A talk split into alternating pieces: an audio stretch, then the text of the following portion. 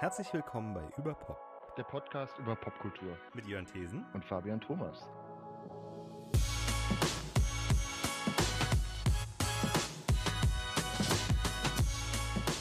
...146. Hallo und herzlich willkommen bei Überpop. In dieser Folge, die wir bereits Ende Juli aufgenommen haben, sprechen Fabian Thomas und ich, Jörn Thesen, über Blur. Und zwar nehmen wir das neue Album der Band, The Ballad of Darren, ähm, das äh, Ende Juli erschienen ist oder vielleicht sogar schon Mitte Juli, ähm, nehmen wir das zum Anlass und sprechen aber so äh, über deren komplette Diskografie, auch ein bisschen über die Bandgeschichte und unsere persönliche Beziehung zur Band. Jetzt geht's los. War das eigentlich meine Idee? Ich weiß es nicht mehr genau mit dem neuen, weil ich hatte gesehen, dass es ein neues Blur-Album gibt und hatte noch nicht reingehört.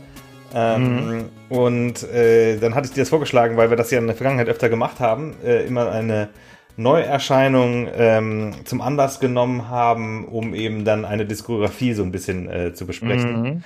Ähm, und äh, ich habe mir gedacht, so, oh, Blur finde ich dafür eigentlich sehr gut geeignet.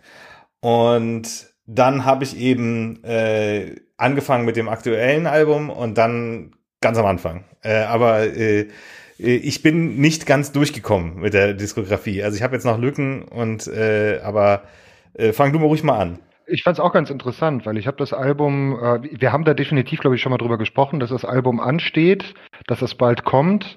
Und dann war es auf einmal so mehr oder weniger da und ich hatte mir auch vorher gar nicht die Singles oder sowas angehört.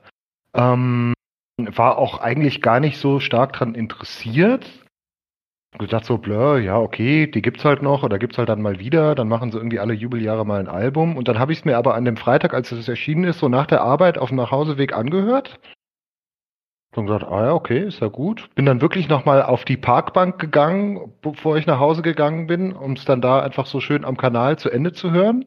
Mhm.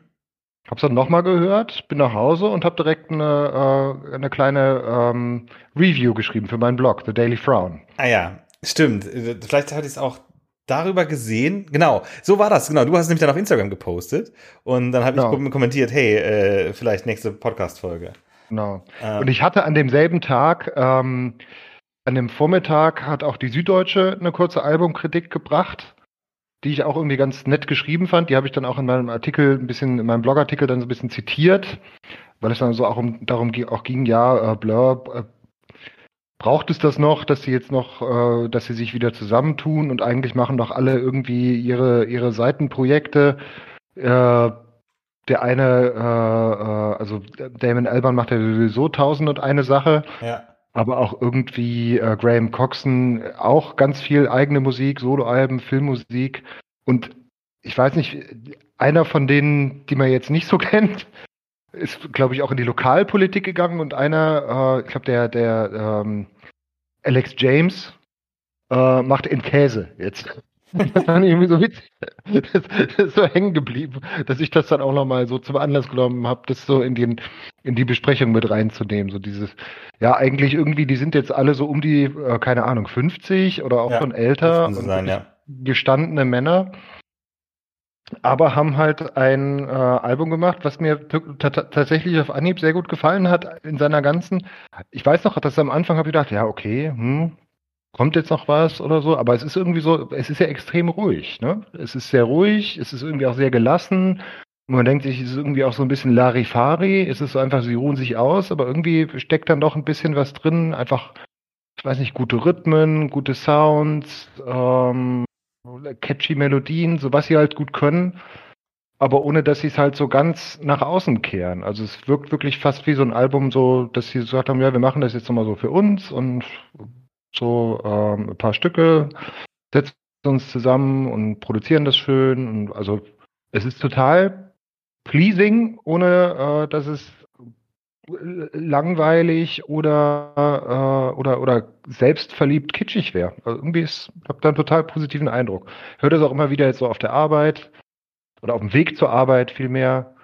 Ähm, und entdeckt dann immer wieder so Stücke, bei denen ich dann so hängen bleibe, wo ich dann denke, ah ja, wirklich ein gutes Stück. Also zum Beispiel ähm, ähm, äh, Barbaric, so ist so ein einfach klassischer Popsong irgendwie, auch mit so einem Chorus und so und Ähm, dann haben sie so das eine, das zweite ist ja St. Charles Square, was dann so ein kleines bisschen in Ansatz, äh, in Anführungszeichen, ein kleines bisschen punkiger ist. Das ist so das Einzige, was so ein bisschen aus dem äh, aus dem aus dem äh, äh Album so raus raus raussteht, so vom Sound her, aber auch so von der Komposition her, auch so wie das dann so endet. Äh, ja, so, so hat so was total Verträumtes auch. Also bin richtig, bin richtig äh, zufrieden mit dem Album. und wieder so ein bisschen auch wieder zu Blur so ähm, zurückgekommen dadurch, weil ich auch davor auch, wie hatte ich ja auch schon mal erzählt, Magic Grip hatte ich mir gar nicht angehört. Ähm, habe das jetzt nachgeholt und dann da nochmal so ein bisschen, und auch das Solo-Album von Damon Alban, was er jetzt in Reykjavik aufgenommen hat. Ich weiß den Titel auch nicht mehr. Da haben wir, glaube ich, auch mal ganz kurz drüber gesprochen. Das ist vor ein, zwei Jahren erschienen. Habe ich, glaube ich, auch ein, zwei Mal gehört und aber auch dann wieder vergessen. Also. Der hat sogar zwei ja. gemacht schon. Mhm. Das finde ich aber auch so komisch, dass es überhaupt noch ähm, Damon Albarn Solo-Alben braucht, weil ich gefühlt für mich Gorillas so ein bisschen eigentlich ein Damon Albarn Projekt ist. Ich weiß nicht genau, wie groß jetzt. Ja, der macht ja so viel, das ist unglaublich. Also das ähm, man kommt schon gar nicht mehr mit.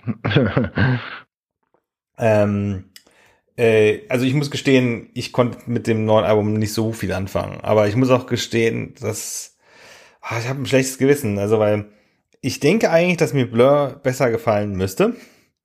Ähm, ich äh, habe selber Blur erst wahrgenommen, konsumiert und bin zu denen gekommen mit äh, dem selbstbesitzten Album, das ja schon das, ich glaube, fünfte war. Nee, das, mhm. ja, doch, das fünfte. Mhm. Und da waren sie, da war es ja eigentlich schon vorbei mit Britpop, so. Mhm. Aber ich muss auch, je mehr ich jetzt mich, mich jetzt drüber gelesen habe, auch über die Geschichte von Blur und über Britpop, denke ich mir auch so, was zur Hölle ist Britpop eigentlich? Weil ich mhm. finde das ein bisschen, also, weil ähm, neben Oasis und Blur wurden ja auch Suede und Pulp äh, damit reingezählt, wobei die beide das abgelehnt haben als Label. Äh, oder als ja, die waren ja auch ein bisschen früher noch dran, ja. Ja, aber Blur, Blur, als, als Blur angefangen haben, äh, das war ja auch schon, die, die gegründet haben sie sich ja schon äh, Ende der 80er und das erste mhm. Album, das war ja komplett im Style von Charlatans und sowas, wobei das eigentlich mhm. auch im Endeffekt so eine Art Proto-Brit-Pop ist, aber diese ganze Manchester, mhm. diese Rave, äh, genau. ähm, ähm, Sache, was auch, diese, ja, das hat schon einen bestimmten Sound, so. Mhm. Das, das fand ich auch ganz interessant. Ich habe mir, glaube ich, jetzt wirklich Leisure das erste Mal so richtig angehört Nee, stimmt gar nicht. Leisure habe ich sogar auf CD. Das ist doch das mit der Frau mit der Badekappe drauf. Was, oder? ganz ehrlich, designtechnisch finde mhm. ich, die, ehrlich gesagt, alle Alben bis zur 13 sehen super aus. ja. Ich muss ganz ehrlich, aber allem Respekt für Graham Graham Coxon. Seine, seine gutes, Kunst weiß ich nicht. Gutes Artwork. Also das ist auf jeden Fall äh, extrem, ja genau, so dieses Manchester Pop äh, ähm, äh, was auch so einen ganz stupiden Sound hat eigentlich. Also so ganz flach, sehr billig klingt es so. Bin da ganz schwer so wieder reingekommen. Ja. Ich muss mir das irgendwann mal so aus so einem Nice Price Aktion 5 Euro mäßig oder so ja. gekauft haben, weil ich glaube, ähm, äh, She's So High ist da ja, glaube ich, drauf. Das fand ich dann irgendwie mal gut und dann habe ich mir das, glaube ich, deswegen gekauft. Aber dann muss ich jetzt tatsächlich sagen, habe ich auch Lücken. Zum Beispiel habe ich nie richtig Modern Life is Rubbish gehört, was ja das zweite Album war, wo mhm. sie dann auch einen radikalen Stilwechsel vollzogen haben und dann so ein mehr so in Richtung so dieses Kinks-Ding oder so genau, ähm, ja, das war Rockpop oder so ein bisschen so, so auch dieses ganze britische so ein bisschen mehr hervorzukehren. Und das ist ja dann das, was so eigentlich dann so, ja, mit diesen Alben, die dann kamen, was dann so diesen, diesen Zenit der Britpop-Ära ja so eingeleitet hat, dass man so dieses ganze, ja, äh, äh, klein bürgerliche England auch so feiert und irgendwie sind so die normalen Leute und so. Aber das Album ist mir zum Beispiel total fremd, wohingegen ich nach wie vor ein Riesenfan von Parklife bin. Ja. Das höre ich immer noch gerne. Das ist einfach wie so aus einem Guss, einfach tolle Ey, Songs drauf, macht Spaß. Ich fand, sorry, ich muss kurz einmal da einhaken, genau, weil, weil ich habe mich auch dann halt eben von, von Anfang an durch, fand auch, also durch die äh, Leisure musste ich mich so ein bisschen, äh, oder Leisure musste ich mich so ein bisschen quälen. M, äh, Parklife, äh, ähm, äh, nee, ähm, ja doch, dann erst Parklife und dann Modern Life is Rubbish, ne? Ähm, äh, nee, erst Modern Äh, Life is erst Rubbish. Modern Life is Rubbish Ja. und dann Parklife. ja. Auch krass irgendwie, so gut, es waren zwei Jahre zwischen Le Leisure und Modern Life is Rubbish, äh, aber auch weil die dann auf einer äh, grandios katastrophalen Tour in in USA waren. Das Album Mhm. äh, ähm, Leisure war in den Charts, aber war trotzdem irgendwie äh, stand, standen die im äh, waren die unglücklich mit äh, wie sie sich entwickelt haben und, äh, und waren kurz davor von ihrem Label Food gedroppt zu werden. Mm, Und dann haben sie halt eben tatsächlich, und das ist, glaube ich, das Einzige, wie man jetzt sagen kann, wieso Britpop. Aber mein Gott, Manchester und dieser ganze Sound ist auch sehr britisch. Aber dann dieser Retro-Ding, okay, sie berufen sich halt irgendwie so ein bisschen auf die Kings äh, und sind dann sehr inspiriert auch so von ähm, äh, äh, Kings und Small Faces werden immer wieder genannt als ähm, Mhm. als Inspiration für, für Modern Life is Rubbish. Und ähm, dass das dann äh, so dann der, der, der, die klassische Britpop-Trilogie dann ist. Die Live-Trilogie, wobei The Great Escape, da hatten sie eigentlich auch einen Titel mit Live finden wollen, aber dann, ähm, ich muss auch sagen, das Artwork von Great Escape finde ich auch so super. Das ist auch so ein schönes Bild, Foto. Ähm, äh, mit dem Sprung vom, vom Boot ins Wasser. Äh, und, ähm, Und das ist wiederum ein Album, was ich auch nicht äh, auf dem äh, auf dem auf dem Zettel habe sozusagen. Das habe ich auch, warum auch immer, ich habe das nie so richtig gehört. ja, ich kenne die auch Songs alle nicht. Deswegen. Ich bin da irgendwie nicht, das war, ist an mir vor, vor, vorübergegangen. Aber- das war 1995, Ja. keine Ahnung. Also das, da habe ich schon halt die Oasis-Sachen, habe ich schon zu der Zeit gehört, aber dieses Blur, diese Blur-Sachen nicht. Da war Ja. dann, glaube ich, einfach so diese, das, äh, Ähm, Oasis dann so ein bisschen mehr da. So. Ja, also ich bin in Oasis, also ich habe sowohl Blur als auch Oasis erst später angefangen zu hören. Ähm, hatte von Oasis äh, dann die What's the Story, die ja auch von 94 ist. Das war ja das Konkurrenzalbum sozusagen zu. Nee, gar nicht. Das war das Konkurrenzalbum zu zu Great Escape, also 95 müsste das gewesen sein, weil nämlich äh, das war doch so die große äh, Chart Battle war doch dann ähm, Country Battle, House Country Mhm. House gegen ähm, ich glaube Roll with It oder so von der äh, Mhm. von der Mo What's the Story Morning Glory. Nee, aber Mhm. was ich eigentlich sagen wollte ist, also ich war da so ein bisschen, ich war weder in Oasis noch Blur richtig investiert früh. Mhm. Äh, hab die äh, die selbstbetitelte gekauft, ohne zu wissen, wie viele Alben die vorher schon gemacht haben und dass das ja gar nicht repräsentativ ist, weil dann Song 2 war da drauf und mein Beatlebum ähm, Mhm. und was ist denn da noch drauf? Fällt mir gerade gar nicht mehr so ein. Ähm, Und da Aber- wieder, es ist auch wieder ein Album, was ich nie richtig gehört habe. Natürlich kennt man Song 2. Ich, Beatlebum hatte ich witzigerweise als CD, Single-CD, weil es ja irgendwie mal beim, ähm, äh, wie hieß denn der, das eine CD-Geschäft da in der Sternstraße, da der LP. Da hatten sie, glaube ich, mal so eine Aktion, dass man ein Blur-T-Shirt bekommen hat, wenn man die Single von Beetlebum gekauft hat. Aber das war auch schon später, also das war auch schon irgendwie so, so antiquarisch oder so. Da habe ich, das ist das einzige Material, was ich aus diesem Werk äh, Umfeld sozusagen habe. Ich habe das Selbstbetitelte nie gehört. Und auch so jetzt beim rein aber Checken nochmal, war mir das total fremd auch. ah, Also- findest du, dass Beatlebum so Beatles-mäßig klingt? Nee, nee, da, das, das, äh, das habe ich jetzt gar nicht, das, das muss. Nee, nee, sorry, aber das, weil das lese ich jetzt gerade nochmal, das habe ich nämlich total vergessen, dass Beatlebum tatsächlich als, äh, als Beatles-Tribute gehandelt wird und das ist auch irgendwie so im Sinne von, das sei so quasi das weiße Album in fünf Minuten und ich mir so, echt jetzt? Nee, irgendwie finde ich gar nicht. so irgendwie so, aber Nee. nur weil es Beatlebum heißt, naja. Ähm, Ja, vielleicht so ein bisschen Happiness is a Warm Gun oder so kann man vielleicht ein bisschen raushören, aber. ja, die, Chöre, Ja. die, die Harmonien und so, ne? Hm. Hm. Aber, ähm, Aber eigentlich gilt das ja als das Album, wo sie sich frei gemacht haben Genau, von dem Brit korrekt, genau. Zeug und halt so ein bisschen diese amerikanischen Indie-Einflüsse dann so äh, durch, durch die Graham Coxon auch, glaube ich, so aufgesogen hat, dann so reingenommen haben. Ne? Also ja. das war, glaube ich, schon ein großer Befreiungsschlag und ein wichtiges Album, obwohl es halt für mich überhaupt kein wichtiges Album ist. Also ich, das ist kein Album, was bei mir so in der, in der, in der Hörbiografie irgendeine Rolle spielt. Ja, ja, die, Umso die, mehr dann aber danach. Aber da kommen wir jetzt.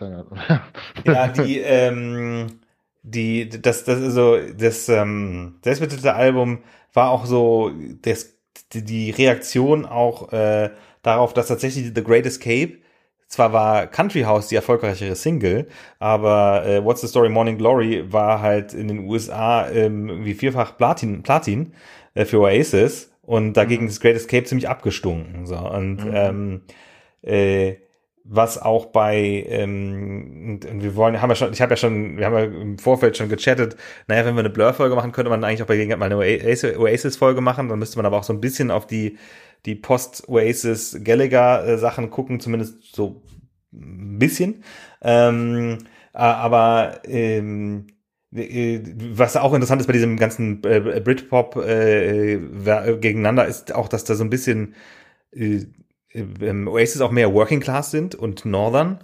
Und mhm. äh, Blur deutlich Southern, weil die kommen, also Graham Coxon und Damon Albarn kommen beide aus Essex.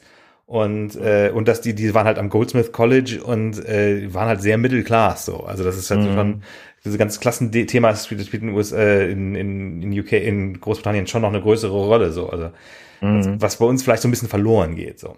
Naja, mhm. aber ähm, also ich muss sagen, das Album habe ich rauf und runter gehört, aber ich glaube, ich habe es auch erst mit ein bisschen Verzögerung, weil ich glaube, ich habe das nicht, das kam ja 95 raus. Ich tippe mal eher, dass ich das erst so 98, 99 dann irgendwann geholt habe, gekauft mhm. habe. Ähm, wobei es war noch bevor dann die ähm, 13 rauskam. Äh, 13 ist ja mhm. dann das nächste, das ist 99, ne? Ja. Und das habe ich mir, da kann ich mich noch sehr gut dran erinnern, wie ich mir das zum Erscheinungstag oder kurz danach gekauft habe, weil ich da wirklich gespannt drauf war und auch viel drüber gelesen hatte und auch, dass es jetzt nochmal irgendwie alles so ganz anders ist und ich glaube, ich gleichzeitig auch schon sehr in Radiohead eingestiegen bin und mir damals auch so ein bisschen, ähm, weil ich glaube 1999 war 13 und 2000 muss Kid A von Radiohead auch gewesen sein. Also mhm. Also die waren beide relativ nah beieinander. Und das waren für mich so zwei Alben, die so sehr stark coexistieren, so, weil es beides Alben sind, wobei bei Kid A ist es, glaube ich, noch stärker so, aber dass so wirklich die traditionellen Songstrukturen halt komplett aufgelöst werden, es oft nur noch so um Sound geht oder um Krach oder um experimentelle Geräusche. Wenn man jetzt mal von Tender und Coffee und TV absieht, ne, die sie strategisch an, den, ja. an die ersten beiden Plätze noch gestellt haben, aber das ist wirklich so ein Überalbum für mich. Da bin ich jetzt auch nochmal richtig reingefallen, als ich mir das nochmal angehört habe, seit nach Jahren. Einfach ein richtig, richtig gutes Album. Auch ein erschreckend, auch ein, ein, ein düsteres Album, weil er Damon Alban, glaube ich, auch so ein bisschen so die Trennung von seiner, von der ähm, Elastica-Frontfrau ähm, mhm. da verarbeitet und die, glaube ich, auch so ein bisschen so eine Heroin-Geschichte hatten. Ja, Justine Frischman heißt die. Justine Frischman, genau, danke. Ja, und da, ähm, das ist, also es hat so mit allen, mit allen emotionalen Höhen und Tiefen, es ist wirklich ein Album, was sehr, sehr viel, was ich sehr, sehr, sehr, sehr intensiv gehört habe und was, was mich sehr lange auch begleitet hat. Ja, äh, aber übrigens, äh, die, ähm, äh, die Justine Frischman war mit dem Damon Albarn zusammen. Ja, habe ich ja. was anderes gesagt? Ja, das Graham Coxon, glaube ich, gesagt. Also ja. Äh, die, ähm, ja. Äh, ja, also ich muss gestehen, dass ich da nämlich dann schon wieder raus war bei Blur. Und deswegen, ich habe wirklich mhm. echt nur so dieses eine Album, äh, das selbstbetitelte.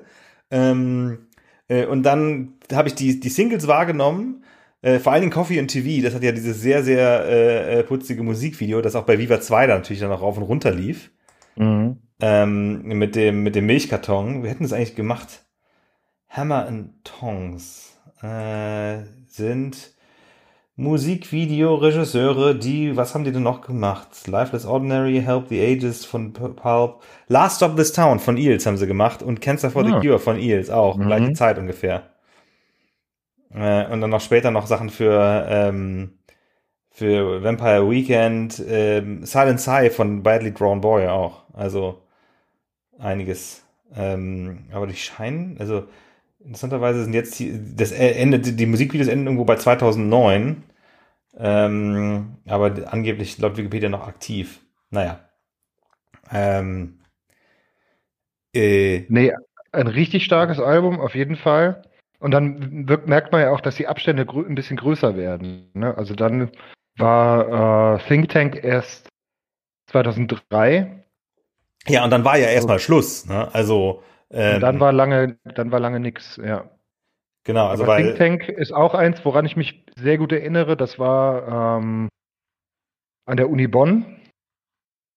Da glaubt, kann sein, dass wir da auch äh, sogar schon drüber gesprochen haben, als das Album oder als ich mir das gekauft habe oder als ich es gehört habe. Das fällt schon in die Zeit, wo wir uns kannten, so langsam, oder? Stimmt, ja, ja.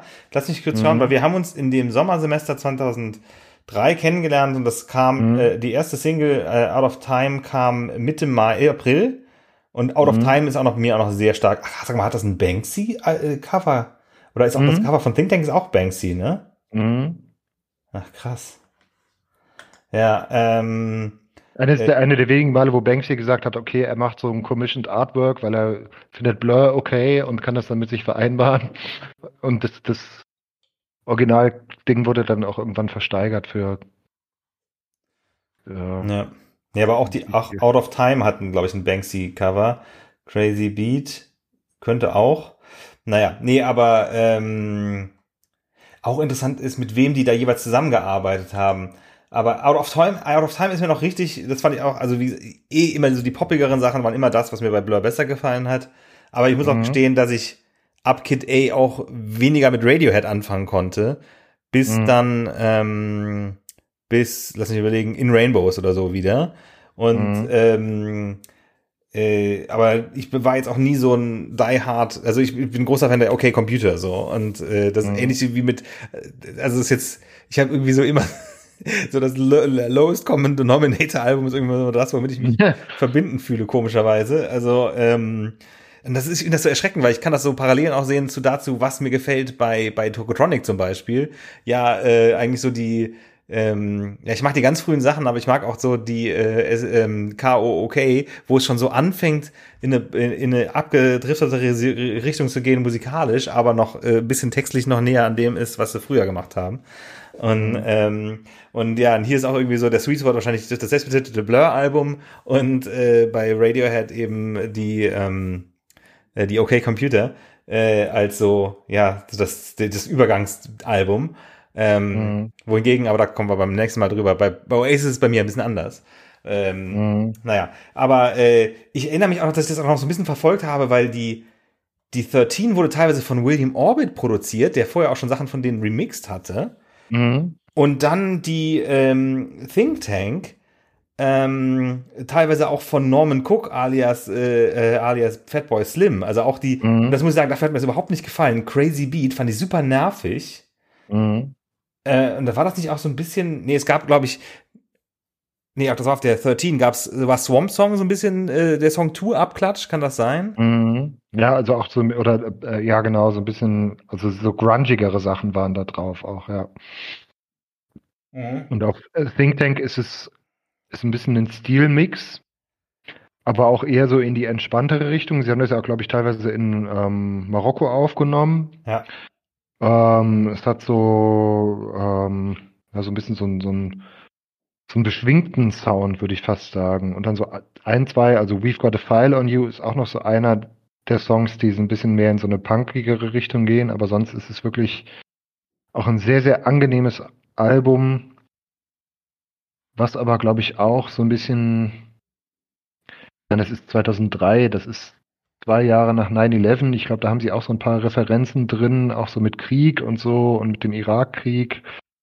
Ähm, also es ist auch ein schon sehr politisches Album so. Und mhm. gleichzeitig orientieren sie sich klanglich und, und musikalisch so ein bisschen über ihre Grenzen hinaus, was dann sich ja auch ja fortsetzen wird, so mit dem, weil in die Zeit kommen ja auch so die ersten Gorillas-Sachen, glaube ich. Ja, das war da genau dazwischen. Gorillas ist äh, ähm, äh, so 2000, 2001 rum.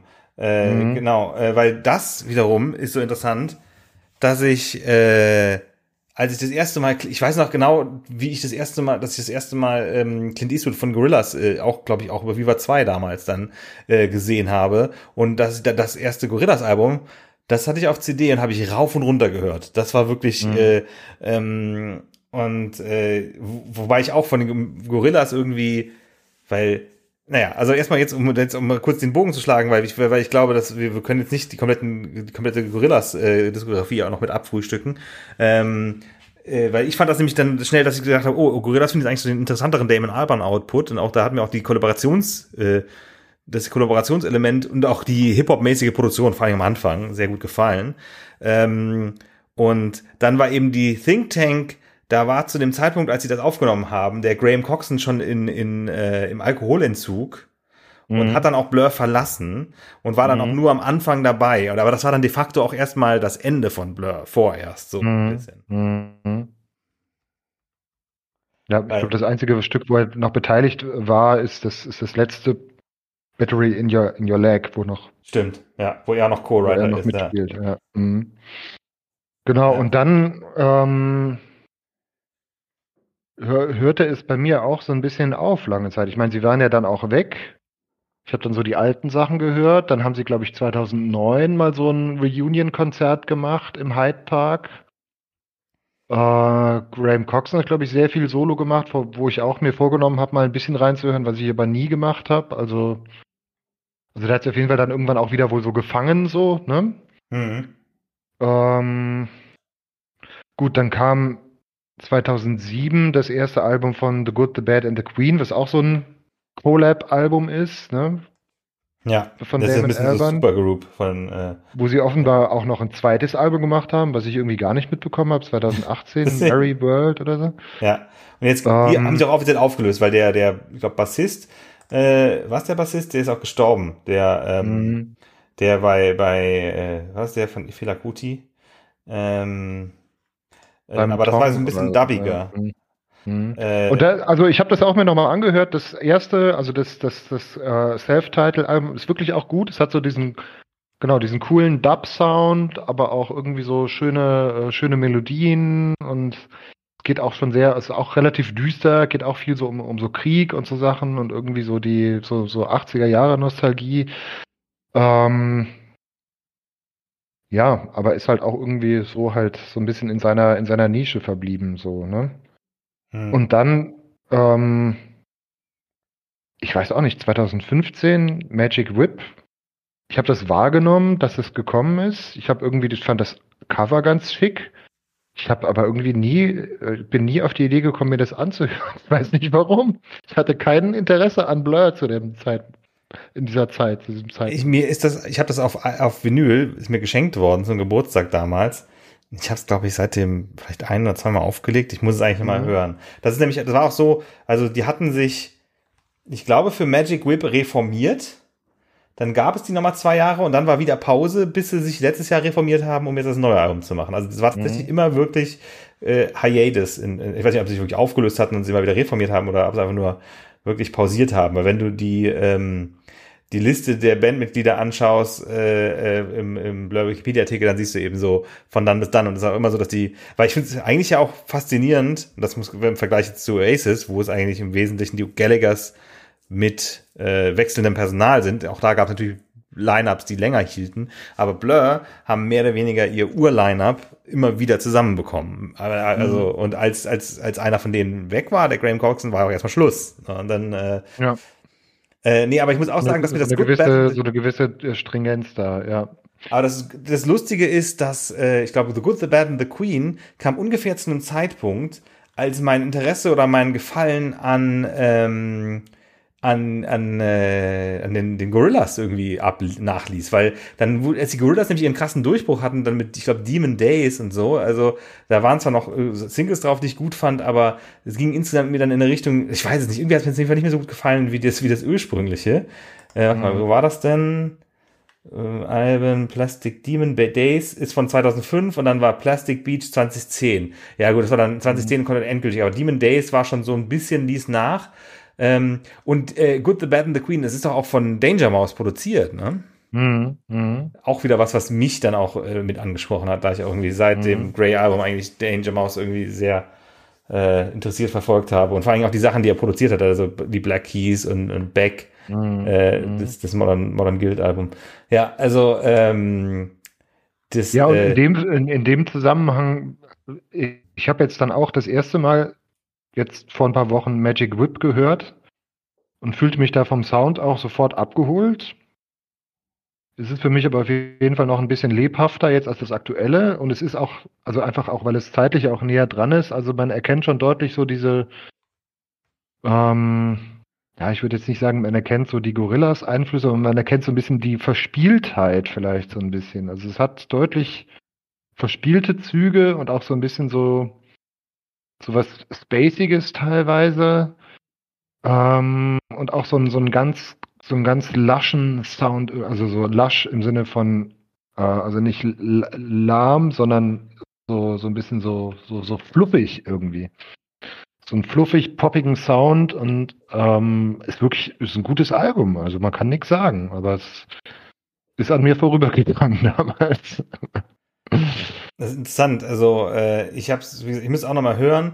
Die Entstehungsgeschichte ist auch interessant, weil Blur wohl tatsächlich für Konzerte zusammengearbeitet haben und sie hätten eigentlich ein Festival in Japan spielen sollen. Dann ist es aber ausgefallen, äh, weil das gesamte Festival wurde gecancelt und dann saßen die fünf Tage in Hongkong fest und haben dann zusammen an neuem Material gearbeitet. Das war der, der die, mhm. Grund, die Keimzelle dann für dieses Album. Und mhm. die haben dann später ja auch dann mit diesem Steven Street zusammengearbeitet. Das war der wiederum, der, ähm, der hat halt äh, die Smiths produziert und auch dann die Cranberries und eben auch einiges von Blur. Also zumindest mhm. das selbstbetitelte Album. Ich muss mal kurz gucken.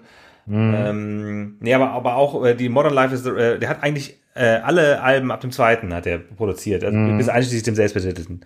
Also äh, Modern Life, äh, Park Life, Great Escape und das äh, selbstbetitelte. selbstbetitelte. Ähm, äh, ja, also äh, neues Album sind wir, glaube ich, also ich muss sagen, ich habe so ein bisschen Schwierigkeiten mit dem und das jetzt ich sage jetzt wieder was, wo, was ich nicht, wo, was ich Schwierigkeiten habe, mich dahinter zu stellen, aber ich muss mal noch mal so, so eine Pauschali, so eine Pauschalität raushauen so ein bisschen habe ich das Gefühl mit, mit moderneren Blur, dass es entweder finde ich es belanglos oder ich finde es anstrengend, wenn es nicht, also wenn es wenn es versucht ein bisschen ähm, ja ins anspruchsvollere zu gehen oder ins ins lautere, neusigere, dann finde ich es irgendwie, das, weil es gab ein, zwei so Stücke, also die die Single vorab vom aktuellen Album The Narcissist fand ich, glaube ich, ganz gut und das war auch das, was mir dann auch wieder positiv aufgefallen ist beim Durchhören, nachdem das ganze Album draußen war. Aber ähm, ja, ich bin da nicht, ich bin da nicht so hundertprozentig sicher, aber ich habe auf jeden Fall Bock bekommen, die alten Sachen wieder, äh, wieder jetzt mehr zu hören. Also ich habe vor allen Dingen die, äh, die Park Live habe ich viel gehört und jetzt bin ich gerade mhm. eben bei der, bei der Great Escape und finde auch da die Singles, also äh, Country House, aber auch The Universal ziemlich gut. Und mhm. dann kommt ja als nächstes wahrscheinlich dann auch zur Think Tank. Mhm. Oder nicht zur Think Tank, zuerst zu 13 und dann Think Tank. Mhm. Ja, ähm, ja, hoffentlich haben wir unseren geneigten Zuhörern jetzt an, durch diesen Parforce-Ritt ein bisschen Lust gemacht. Genau, nochmal Blur anzuhören. Das eine oder andere Blur-Album aufzulegen. Ja. Ähm, sorry, ich hatte jetzt einmal schon, sorry, ich muss noch einen kurzen, äh, auch interessant fand ich ja, ach krass, kam das 2000 raus. Also das kam ja dann noch vor der ähm, Think Tank raus, das, das Best-of mit dem, äh, mit dem Cover, das doch von diesem Künstler, auch, äh, deswegen, äh, später haben sie dann ja ähm, äh, Jolene Opie, der hat nämlich diesen krassen Cartoon-Style und äh, der, mhm. der, äh, ähm, und das die, die Grundlage für dieses Cover hängt auch in der National Portrait Gallery. Das habe ich sogar schon gesehen, weil ich da nämlich war. Mhm. Ähm, mhm. also das, ist, das sind so äh, diese stilisierten Köpfe, die so ein bisschen wie Lego-Männchen genau. aussehen, ne? Mhm. Ja, mit, den, mit diesen Punktaugen. Und äh, mhm. ja, und ähm, das ist äh, äh, und was ich auch noch sagen wollte, als die älteren, gerade als ich die älteren Sachen gehört habe, sorry, ich muss, ach, verdammt, zwei Sachen, die ich vergessen habe. Keine, von wegen keine Songs von der Leisure. Ich kannte tatsächlich den Song von der Leisure, aber es war mir nicht klar, dass er von der Leisure war. Der Song Sing von dem Album Leisure ist auf dem Trainspotting Soundtrack. Mhm. Und den fand ich da auch schon richtig gut. Und war dann überrascht, als ich das festgestellt habe, ach krass, der ist schon so alt. Äh, weil Trainspotting ja auch erst 96 rauskam, irgendwie ähm, fünf Jahre später. Ähm, ja, und ähm, nee, aber jetzt, was, ich aber noch sagen wollte, einmal dieses, äh, dieses Best-of-Cover ist mir sehr stark in Erinnerung geblieben, aber auch, ähm, ich fand es interessant dann beim Lesen, aber da habe ich dann noch so ein bisschen überlegt, so ja, inwieweit äh, ich da sonst einfach noch nicht drauf achte, dass Bands ja, äh, dass manche Bands ja schon ein sehr starkes Design-Element haben. Aber gut, klar, die Beatles hatten auch ein Logo, die Rolling Stones haben ein Logo, Aerosmith hat ein Logo, Metal-Bands haben ihre Schriftzüge. Ich weiß nicht, ob die Eels auch ein Logo haben, ein Stück weit. Tokotronic hat ein Logo, aber ich fand Blur mhm. sehr, das, und das muss ich sagen, das stört mich auch am neuen Album, dass die dieses Logo kursiv gesetzt haben. Finde ich so komisch. Das sieht irgendwie falsch mhm. aus. Aber, und auch interessant. Wobei, ist das, ist, ist das nicht auch bei äh, Great Escape kursiv oder bei irgendeinem der, der älteren Album? Äh, einmal ist es, glaube ich, auch schon mal kursiv gewesen. Uh, jetzt muss ich mal nachgucken. Auf der Modern Life is Rubbish nicht. Auf der Park Life nicht. Ha, du hast recht. Auf der Great Escape ist es kursiv. Mhm. es gab einen Präzedenzfall. Das ist ja auch ein bisschen korrespondieren. Ne? Der Typ springt ins Wasser und bei Ballad of Darren. Ja, ist es ja dieses Den Titel haben wir noch gar ne? nicht genannt. Er ja. ist ja im Schwimmbad. Ja. ja ähm, und ich fand interessant, dass die Band ja umbenannt worden ist und dass der Name Blur von der Plattenfirma vorgeschlagen worden ist. Also braucht man gar nicht drüber diskutieren. Ist ein mittlerweile ikonischer Name, ist es ein Einwortname, ist sehr eingängig. Ich finde es einen guten Bandnamen. Ich hätte aber den Namen, den sie ursprünglich hatten, Seymour, auch gut gefunden. ja, ja ähm, das ist so What If, ne? Ja. ja, und die hatten sich vor allen Dingen nach dem ähm, Seymour eine Introduction der, der Kurzgeschichtensammlung von J.D. Salinger benannt. Mhm. Mhm. Was ich auch cool finde. weil das hab, den habe ich zu die Zeit schon, schon gelesen. Weil ich hatte mich irgendwie erst äh, Catch on the Rye gelesen und dann habe ich dann auch die Franny and Zooey und äh, Simon Introduction und Raise the Roof Beam, Beam oder wie es heißt, äh, diese zwei Sammlungen mit Short Stories mm, gelesen. Mm. Ja. Ja, also äh, insofern sei an der Stelle jetzt schon mal vorgemerkt, wahrscheinlich noch im Laufe des Jahres reden wir auch irgendwann mal über Oasis. Ähm, ich meine, es gab auch ein neues Noel, Noel Gallagher in der High Flying Birds Album, aber äh, das sehen wir dann mal, ob wir dann anders finden oder ob wir das einfach dann außer der Reihe machen. Das war über Pop Folge 146. Die nächste Folge hört ihr voraussichtlich in zwei Wochen. Das wird also dann Mitte September sein. Vielen Dank fürs Zuhören und bis dann. Tschüss.